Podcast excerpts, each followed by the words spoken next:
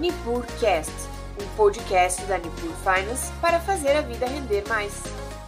Olá pessoal, tudo bem? Meu nome é Christian Peliza, economista da Nipur Finance, e estamos iniciando mais uma edição dos nossos insights semanais, falando sobre os principais acontecimentos na economia e nos mercados na semana e o que teremos na agenda para a semana que vem. Essa semana, é, como não poderia deixar de ser, a principal pauta econômica no Brasil acabou sendo as repercussões da eleição, é, com o novo mandato do presidente Lula. Então, é, tivemos esse, esse evento no domingo, e olhando para o exterior, ainda repercussões importantes associadas à decisão de juros nos Estados Unidos. Então, começar falando um pouquinho do Brasil. É, o que eu, o, nós tivemos na semana passada a decisão sobre a taxa de juros. A taxa Selic foi mantida em 13,75%.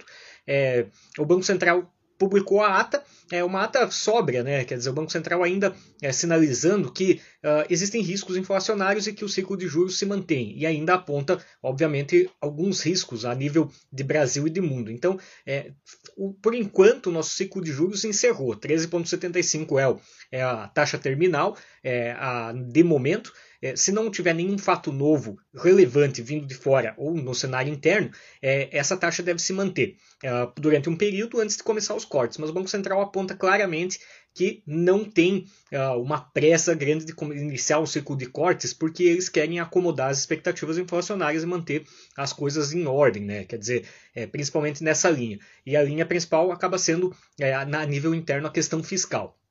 Quando a gente fala em questão fiscal, os dados da semana mostraram uma redução na nossa dívida PIB novamente, é, 77,1% na métrica nacional, é, caindo de 77,5%.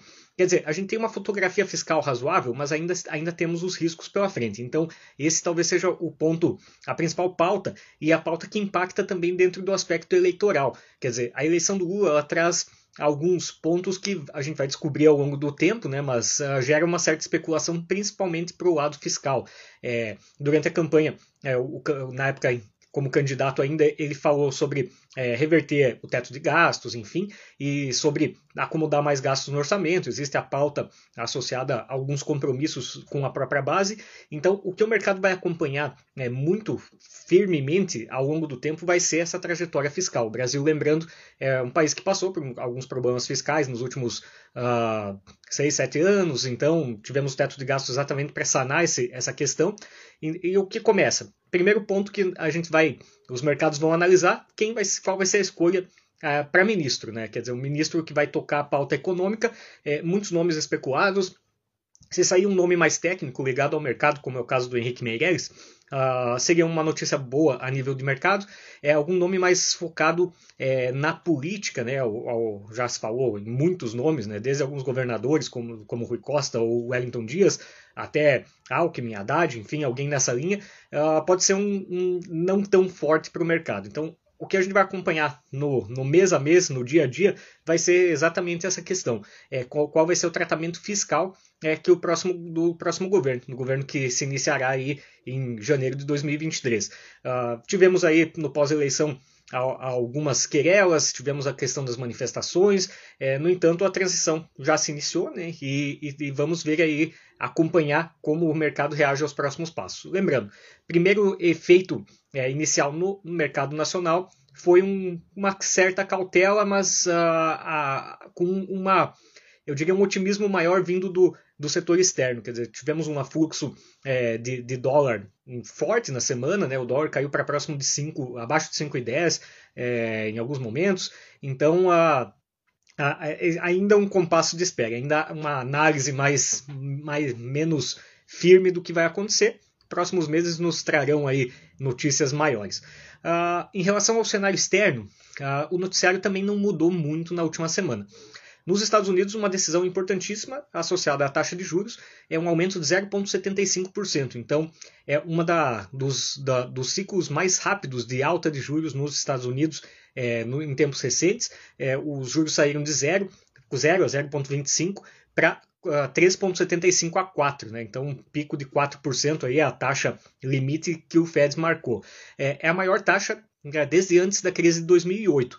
E aí, o que o mercado esperava ao longo da semana era uma sinalização de que este ciclo poderia começar a se abrandar a partir da próxima reunião. Quer dizer, esse aumento foi de 0,75, na próxima reunião poderia ser de 0,5%. É, o que frustrou foi uma sinalização mais forte, principalmente do presidente Jerome Powell, de que ainda existem preocupações, principalmente relacionadas à questão é, da inflação, que é persistente. E os dados acabam corroborando um pouco com isso, principalmente quando vem do mercado de trabalho, que foram dados importantes publicados essa semana. Se espera, se espera que quando os juros vão subindo num país como os Estados Unidos, a atividade econômica comece a diminuir de intensidade, quer dizer, você esfria a atividade, começa a ter é, uma produção menor, o desemprego pode aumentar um pouquinho, enfim, e não é o que se vê então, o grande receio é de que a, a economia está muito aquecida e os juros tenham que subir muito para controlar. Esse talvez seja o, o, grande receio. Até que ponto vai a, a, taxa de juros americana? Então, alguns dados vieram na semana e, do setor do mercado de trabalho. A oferta de, de mão de obra aumentou em relação ao, ao que se esperava, veio o, a oferta de jobs, né? quer dizer, é, tem ainda vagas de, de emprego em aberto, muitas, né? Uh, Tivemos pedidos iniciais de seguro-desemprego abaixo do esperado e uma abertura de vagas no último mês acima do esperado, 261 mil contra 200 mil vagas abertas nos, nos Estados Unidos. Quer dizer, o, o, o mercado continua robusto, quer dizer, principalmente olhando pela, pela questão do mercado de trabalho. O desemprego está em 3,6%, é muito baixo na perspectiva histórica. Então, isso tudo gera um certo receio de que o ciclo de alta de juros dos Estados Unidos possa se prolongar um pouquinho a mais. E, e as mensagens que vieram do Banco Central americano não foram das mais otimistas, né? mostram um, uma cautela em relação ainda a uma inflação pressionada, quer dizer, uma, uma dificuldade em conter é, essa batida inflacionária. Na zona do euro, eh, em contrapartida, o mercado já está esfriando, mas não pelo motivo correto, eu diria. É, muito do, do, choque que se tem a nível de produção na zona do euro e no Reino Unido é, é, é surto do, é, é, efeito de um choque de oferta, então é, acaba sendo mais complicado para controlar. É, o Banco Central Europeu, é, na semana passada, e o Banco Central da Inglaterra, nessa semana, optaram por combater a inflação. Eles resolveram deixar de lado um pouco essa, essa luta é, com, da atividade econômica para se contra, concentrar na inflação, que está muito alta. No Reino Unido passou de 10%, e o índice de preços ao consumidor na zona do euro, que foi consolidado para o mês passado, é, bateu 10,7% na base anual e 1,5% de alta no mês. Quer dizer, muita coisa para uma região acostumada à inflação baixa. É, isso acabou é, induzindo então esses bancos centrais, tanto o Banco Central Europeu da zona do euro, dos 19 países, quanto é, do Reino Unido, aumentarem 0,75% suas taxas de juros. E é algo é, grande, já que a taxa de juros na zona do euro ficou em zero desde 2008. Então, fazia muitos anos que não se via uma taxa positiva e agora está subindo numa, num ritmo bastante rápido. A atividade econômica vem sofrendo. A gente vê isso é, pelo PIB do terceiro trimestre na zona do euro, que vem em 0,2%, muito baixo, se esperava 1% de alta. É, e o, o, desemprego ainda se mantém constante, 6,6%, mas é, é, uma região que está mais sensível. Ela já vem apresentando desaceleração e deve continuar. Uh, ainda falando sobre a é, zona do euro, o índice de preços ao produtor, que reflete muito dessa crise do gás, porque mostra o quanto aumentou o preço do, dos insumos utilizados na produção é, dentro da, da área dos 19 países. Aumentou em 1,6% no mês e acumulou 41,9% no ano. Então, é, aí fica claro é, como um aumento de mais de 40% nos custos de produção em um ano, eles vão ter um efeito duplo. A desaceleração por parte da economia, porque é, as empresas não conseguem repassar todo esse aumento de custos, então acabam tendo que reduzir capacidade, e inflação, porque parte desse aumento é repassado. Então é a, a tal estagflação, né, a tão temida, que envolve tanto crescimento por, por, de, de, preços, né, uma inflação, mas não uma inflação associada a uma, uma demanda aquecida, a uma economia robusta, e sim uma inflação associada uh, que vem junto com uma desaceleração de atividade. Então, um cenário, o pior cenário possível aí é esse. Uh, saindo um pouco da, da geografia aí do, do velho continente e pulando para a China, os dados, últimos dados de PMI, que é um, um indicador de atividade, é, mostraram a, China ainda sofrendo para conseguir acelerar. É, ne, ne, de ontem para hoje, houve notícias de que deve vir mais estímulos e um plano de reabertura da economia chinesa. É, se isso realmente acontecer, é, vai ser um efeito positivo, porque vai ser uma economia na contramão, uma economia acelerando enquanto as outras estão reduzindo a velocidade. Então, é, o efeito inicial disso é imaginar uma demanda mais aquecida a nível de mundo, né, já que o mercado chinês também é muito grande. É, e o efeito que aconteceu, que a gente viu mesmo de ontem para hoje, foi um aumento no preço das commodities. É, a China, como grande produtora industrial, demanda muito minério de ferro, demanda muito petróleo, e então empurrou o preço dessas commodities para cima. Se esse plano de abertura se efetuar, isso pode se tornar é, algo mais recorrente. Por enquanto, ainda tudo muito preliminar, não se tem uma certeza exata sobre isso.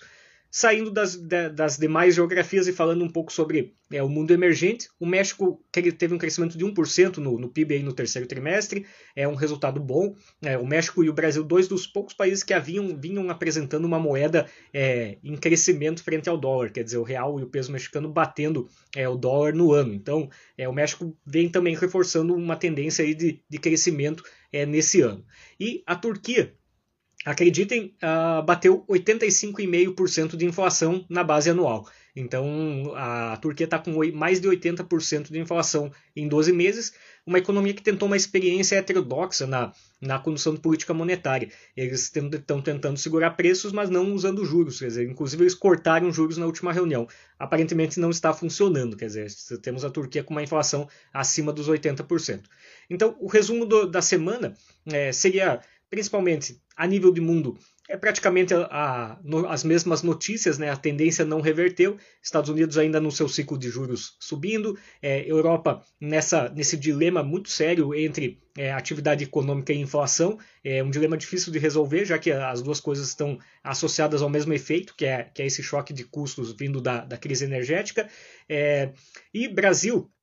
Ah, tendo um ano positivo, um ano de crescimento, um ano de redução do desemprego e tudo mais, mas agora iniciando um novo ciclo com a mudança presidencial. Então, ainda é um componente de incerteza associado a como vai se dar a condução dessa política econômica é, no novo governo. É, lembrando que o principal aspecto e que deve voltar a ser muito discutido de agora para frente, aí, pelos próximos meses, é a questão fiscal. A questão fiscal, mais ainda por ser um efeito de curto prazo, e também algum, alguns, algumas pautas de, de reforma, né, envolvendo inclusive reforma trabalhista e tudo mais.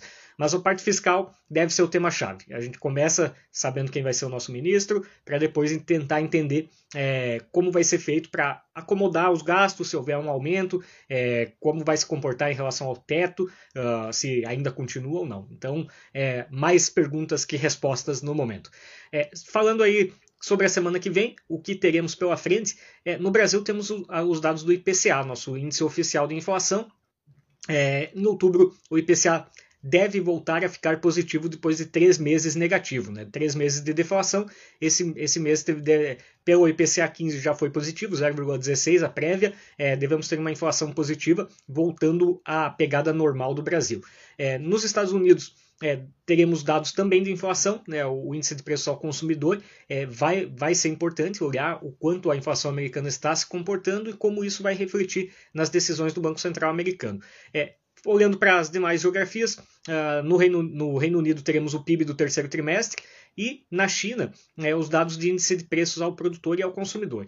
Então, a pauta da semana era essa, né, uma semana bem relevante, né, com, com essa essa virada aí uh, na, na, eleição, né? uma eleição apertada, uma eleição é, bastante acirrada também, é, com os ânimos bastante acirrados uh, e que persistem, né, inclusive.